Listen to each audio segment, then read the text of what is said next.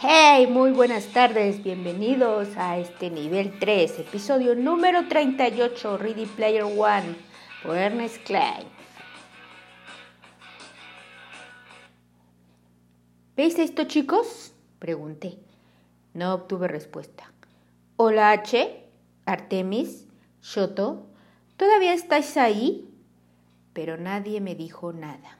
O bien Og había cortado la comunicación, o bien Holiday había confirmado aquella etapa final para que no fuera posible el contacto con el exterior. Yo estaba bastante seguro de que debía de tratarse de esto último. Permanecí unos minutos en silencio, inmóvil, sin saber qué hacer, y entonces hice caso de mi instinto y me acerqué al Atari 2600. Estaba conectada a un televisor en color setting de 1977. Encendí el televisor, pero no ocurrió nada. Después conecté la Atari. Nada. Aunque tanto el televisor como la consola estaban conectados a unos enchufles situados en el suelo, parecía no haber corriente. Lo intenté con Apple I, que ocupaba la mesa contigua, pero tampoco se encendió.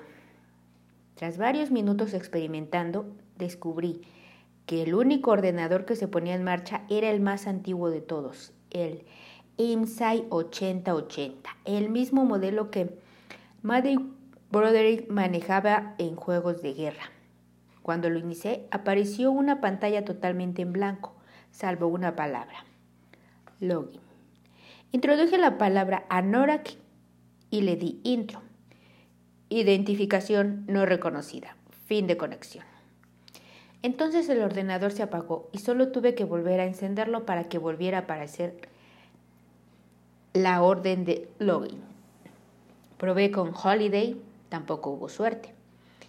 En juego de guerra la contraseña secreta que daba acceso al superordenador WOP era Joshua. El profesor Falkin, creador de WOP, había usado el nombre de su hijo para crearlo, la persona a la que más quería en el mundo. Teclé Og, no funcionó. Ogden tampoco. Teclé Kira y le di intro. Identificación no reconocida. Fin de conexión. La probé con los nombres de su padre y de su madre. Lo probé con Sapo, que era como se llamaba un pez que tenía de mascota, y con Tiberius, nombre de un hurón que había tenido hacía tiempo, pero no era ninguno de ellos. Comprobé la hora, llevaba más de diez minutos en aquella sala, lo que me implicaba que su rento ya me había dado alcance, y en ese preciso instante se encontraría en el interior de su propia copia de esa misma estancia, y probablemente un equipo de expertos en Holiday le estaría susurrando sugerencias al oído, gracias al trucaje de su equipo de inmersión. Era muy posible que trabajara a partir de una lista ordenada por prioridades y que Sorrento fuera tecleando lo más deprisa que pudiera con sus dedos. Se me agotaba el tiempo. Apreté mucho los dientes, desesperado. No tenía ni idea de cuál podría ser la próxima opción. Y entonces recordé una frase de la bibliografía de Ogden Morrow. Jim se ponía muy nervioso en presencia de mujeres y Kira fue la única chica con la que le vi hablando de manera relajada. Aún así, era solo como personaje, como Anorak. En el curso de nuestras sesiones de juego y únicamente se dirigía a ella llamándola Leucosia, el nombre de su personaje. Puse en marcha en la orden una vez más cuando apareció la orden login, teclé Leucosia y le di intro. En ese momento todos los aparatos de la sala se pusieron en marcha amplificados por el techo, abovedado, resonando los chirridos de las unidades de disco, los pitidos y otros sonidos de las test automáticos de arranque. Me fui de nuevo hasta la Atari 2600 y rebusqué en el inmenso estante de cartuchos de juegos ordenados alfabéticamente que se hallaban junto a ella, hasta que encontré el que estaba buscando, Adventure. Lo introduje en la consola y la encendí antes de pulsar el botón de reset para iniciar el juego. Tardé apenas unos minutos en alcanzar la habitación secreta. Desenvainé la espada y la usé para liquidar a los tres dragones. Después encontré la llave negra, abrí las puertas del castillo negro y me introduje en su laberinto. El punto gris estaba escondido donde suponía que debía estar. Lo recogí y lo llevé de vuelta por el diminuto reino de ocho bytes y después usé para cruzar la barrera mágica y encontrar en la habitación secreta. Pero a diferencia de lo que sucedía en el juego original de Atari, aquella habitación secreta no tenía el nombre de Warren Robert. El programador de Adventure, lo que se veía en el texto mismo de la pantalla, era una gran forma ovalada de bordes pixeleados, un huevo. El huevo. Permanecí unos instantes en silencio absoluto, incrédulo, observando la pantalla y entonces desplacé hacia la derecha el joystick para que mi diminuto avatar en forma de cuadrado se moviera por aquel fondo parpadeante. El altavoz del televisor emitió un breve pitido electrónico. Cuando salté el punto gris y recogí el huevo, recogí el huevo, hubo un destello de luz brillante y vi que mi avatar ya no sostenía el joystick. Entonces, sosteniendo entre las manos tenía un gran huevo plateado. En su superficie curva se reflejaba el rostro distorsionado de mi avatar. Cuando finalmente, haciendo un gran esfuerzo, conseguí dejar de mirarlo, alcé la vista y vi que la puerta del doble hoja de otro extremo de la sala había sido sustituida por otra, la salida, un portal con marco de cristal que conducía de nuevo al vestíbulo del castillo de Anorak. La fortaleza parecía totalmente restaurada, a pesar de que el servidor de Oasis todavía tardara varias horas más en reiniciarse. Eché un último vistazo a la oficina de Holiday y entonces, con el huevo en las manos, crucé la habitación y me dirigí a la salida. En cuanto la hube franqueado, me volví y tuve tiempo de ver que la puerta de cristal se transformaba en un gran puerta de madera, encajada en uno de los muros del castillo. La abrí. Al otro lado de se divisaba una escalera de caracol que conducía a lo alto de la torre más alta del castillo. Subí y descubrí que allí se encontraba el estudio del avatar de Holiday, atestado de librerías llenas de pergaminos antiguos y libros polvorientos de hechizos. Me acerqué a la ventana y contemplé las extraordinarias vistas que desde allí se admiraban. El paisaje ya no era desolador.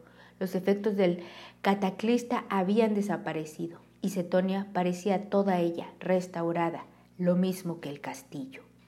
Miré a mi alrededor, debajo del cuadro de un dragón negro, que me resultaba conocido. Había un pedestal de cristal muy ordenadamente sobre el que reposaba un cáliz de oro con incrustaciones de piedras preciosas. Su diámetro coincidía con el huevo de plata que yo sostenía. Deposité el huevo en el cáliz y, en efecto, encajó a la perfección.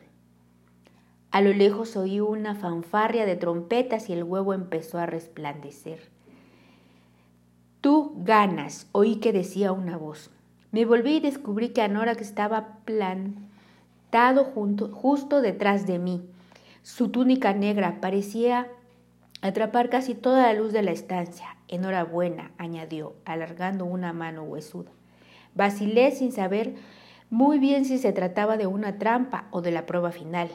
El juego ha terminado, me dijo él, como si se acabara de leerme la mente. Es hora de que recibas tu premio. Bajé la vista y miré la mano extendida. Tras un instante de duda, se la estreché.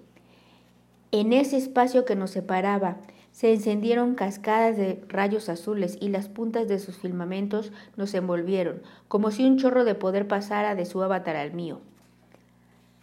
Cuando el relámpago cesó, vi que Anorak ya no estaba vestido con sus ropajes negros de hechicero. De hecho, no se parecía nada a Anorak. Era más bajo, más delgado y en cierto sentido menos guapo. Se parecía a James Holiday, pálido, de mediana edad. Llevaba unos vaqueros desgastados y una camisa de los Spade Invaders. Bajé la mirada y descubrí que mi avatar era el que en ese momento vestía la túnica de Anorak. Y me fijé en que los iconos y las informaciones que aparecían en los bordes de mi visualizador también habían cambiado. Mis puntuaciones y porcentajes habían llegado al máximo y contaba con una lista de hechizos, poderes intrínsecos y artículos mágicos que parecían no tener fin. Junto a los marcadores del nivel y de punto habían aparecido sendos símbolos de infinito, y en el crédito figuraba una cifra de 12 dígitos. Era multibillonario. Te confío en cuidado de Oasis Parcival, declaró Holiday. Tu avatar es inmortal y omnipotente. Podrás conseguir todo lo que quieras solo con desearlo. No está mal, ¿verdad? Se acercó más a mí y bajó la voz. Hazme un favor. Intenta usar tus poderes solamente para hacer el bien. ¿De acuerdo?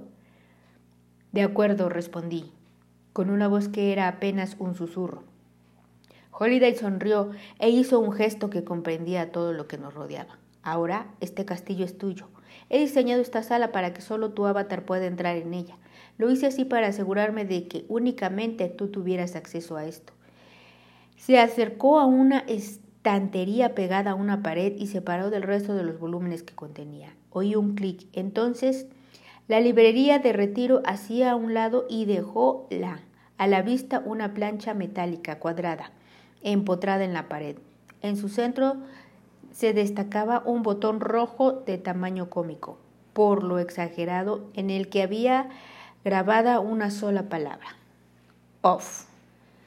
Yo la llamo el gran botón rojo, me confió Holiday. Si lo pulsas, apagas todo Oasis y lanzas un virus que borra cuanto se encuentre almacenado en los servidores de GSS, incluido el código de Oasis, y Oasis queda clausurado para siempre. En su rostro se dibujó una sonrisa maliciosa, o sea, que no lo toques a menos que estés absolutamente seguro de qué es lo que hay que hacer, ¿de acuerdo? Volvió a sonreír. Confío en tu criterio. Holiday colocó la estantería en su pulgar y el botón rojo quedó oculto. Después me sobresaltó el pasarme el brazo por los hombros. Oye, me dijo, adoptando un tono confidencial. Antes de irme tengo que contarte una última cosa algo de lo que yo no me di cuenta hasta que era demasiado tarde. Me llevó hasta una ventana y señaló el pasaje que se extendía frente a nosotros. Creé oasis porque nunca me sentí a gusto en el mundo real. No conectaba bien con su gente. Durante toda mi vida tuve miedo, hasta el momento en que supe que llegaba a su fin. Fue entonces cuando me di cuenta de que, por más aterradora y dolorosa que pueda ser, también es el único lugar donde puede encontrarse la verdadera felicidad. Porque la realidad es real, ¿entiendes? Sí, contesté, creo que sí. Bien, prosiguió, guiñándome un ojo. No cometas el mismo error que yo, no te escondas aquí toda tu vida. Sonrió de nuevo y se alejó de mí algunos pasos. Está bien, creo que con esto ya es todo. Ya va siendo hora de que funda esta aparición. Y entonces Holiday se empezó a difuminarse. Sonrió y se despidió agitando la mano, mientras su avatar abandonaba lentamente la existencia. Buena suerte, Parcival dijo, y gracias. Gracias por jugar a mi juego. Y dicho esto, desapareció por completo. ¿Estás ahí, chicos? Pregunté al aire, transcurridos unos momentos. Sí, me respondió H entusiasmado. ¿Tú nos oyes a nosotros? Sí, ahora sí, ¿qué ha ocurrido? El sistema nos ha cortado la comunicación contigo en cuanto has entrado en la oficina de Holiday, por eso no podíamos hablar contigo. Por suerte, no te ha hecho falta nuestra ayuda, comentó Shoto. Lo has hecho muy bien, tío. Enhorabuena, Wade. Oí que me decía Artemis y se notaba que era sincera. Gracias. Pero no podría haberlo logrado sin vosotros. En eso te doy la razón, dijo ella. No te olvides de comentar cuando te dirijas a los medios de comunicación. Ox dice que hay cientos de periodistas que vienen en camino. Miré en dirección a la estantería que ocultaba el botón rojo. ¿Habéis visto y oído lo que Holidays ha hecho y ha dicho antes de esfumarse? Les pregunté. No, respondió Artemis. Hemos visto hasta que has dicho que usaras tus poderes para hacer el bien, después de haber cortado la imagen. ¿Qué ha pasado entonces? No gran cosa, dije. Después os lo cuento. Tío, tienes que revisar la tabla, sugirió H.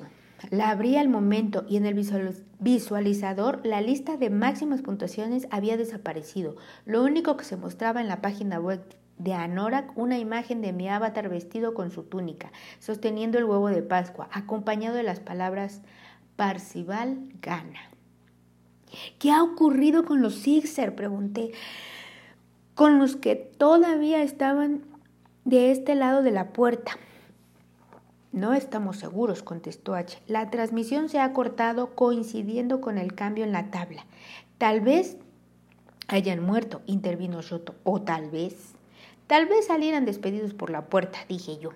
Abrí mi mapa de Cetonia y constaté que podía teletransportarme a cualquier lugar de oasis seleccionado, simplemente mi destino deseado en el Atlas. Amplié la zona del castillo de Anorak, toqué el punto que quedaba del otro lado de la entrada principal y, en un abrir y cerrar de ojos, mi avatar estuvo ahí. Mis suposiciones eran ciertas. Cuando franqueé la tercera puerta, los 18 Avatar Sixer que todavía quedaban en su interior habían sido expulsados y depositados frente al castillo. Ahí seguían todos, con gesto confundido, cuando aparecí frente a ellos elegantísimo, con mis nuevos ropajes. Todos me miraron en silencio durante unos segundos, antes de sacar sus armas de fuego y sus espadas, preparándose para el ataque. Su aspecto era idéntico, por lo que no sabían cuál de ellos estaba controlado por Sorrento.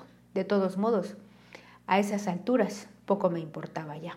Usando la nueva interfaz de superusuario de mi avatar, realicé un gesto de barrido general con la mano para seleccionar a todos los avatares en mi visualizador. Sus perfiles empezaron a dibujarse en un rojo brillante. A continuación pulsé el icono de la calavera y las tibias cruzadas en la barra de herramientas de mi avatar.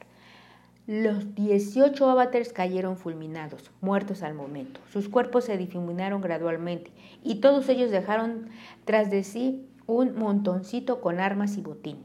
Mierda, oí que exclamaban Shoto por intercomunicador. ¿Cómo lo has hecho? Ya has oído a Holiday, le dijo H. Su avatar es inmortal y todopoderoso. Sí, intervine yo. Y lo decía en serio. Holiday también te ha dicho que podáis pedir el deseo que quieras, prosiguió H. ¿Qué deseo vas a pedir primero? Lo pensé durante unos minutos y después puse el nuevo icono de comandos que en ese momento aparecía en una esquina de mi visualizador y dije, deseo que H, Artemis y Shoto resuciten. Al instante apareció un recuadro de diálogo que me pedía que confirmara cómo se escribían los nombres de aquellos avatars. Una vez que lo hice, el sistema me pidió Sí, además de resucitar a sus avatars, quería que les fueran devueltos todos sus artículos que poseían. Pulsé el icono de sí. Entonces, en el centro del visualizador apareció un mensaje. Resurrección completa. Avatars restaurados. Chicos, creo que ya podéis intentar conectarnos de nuevo a vuestras cuentas. Ya vamos para allá, exclamó H. Segundos después, Shoto volvió a conectarse a su cuenta y su avatar se materializó a poca distancia del mío. En el punto exacto donde había sido asesinado horas antes, corrió hacia mí con una sonrisa de oreja a oreja. Arigato, Parcival San, dijo, dedicándome una reverencia. Yo lo devolví el saludo y lo abracé. Bienvenido, una vez más respondí. Un instante después, H apareció en la entrada del castillo y corrió hacia nosotros. Estoy como nuevo, comentó, sonriendo al ver que su avatar estaba intacto. Gracias, Zeta.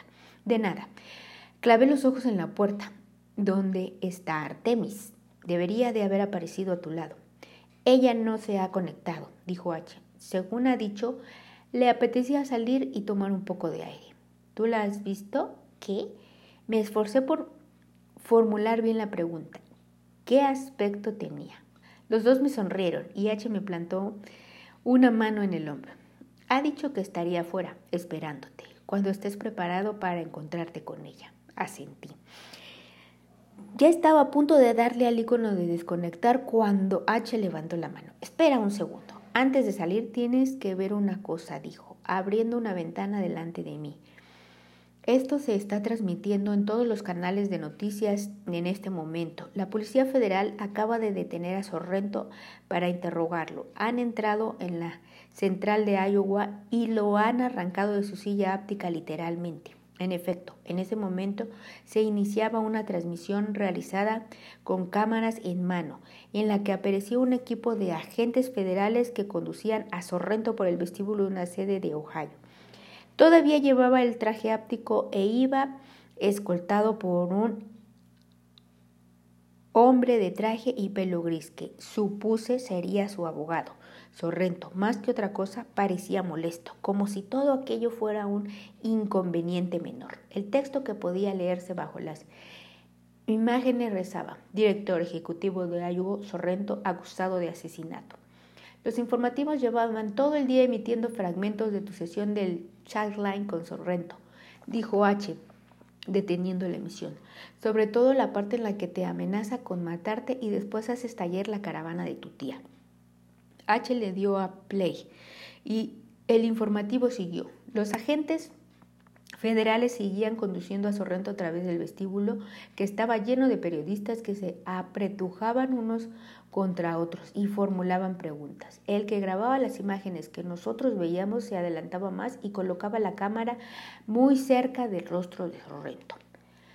¿Cómo, cómo se siente al saber que ha perdido el concurso? Sorrento sonreía, pero no respondía nada.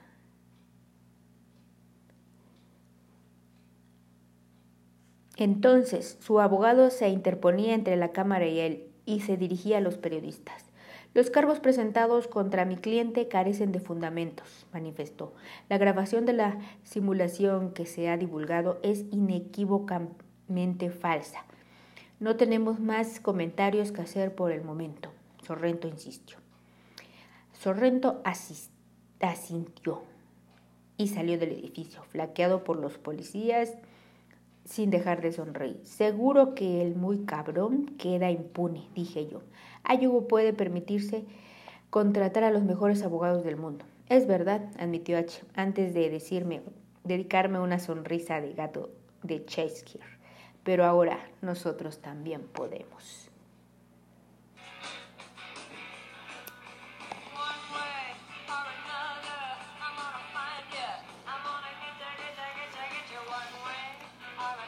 Esto aún no es el final.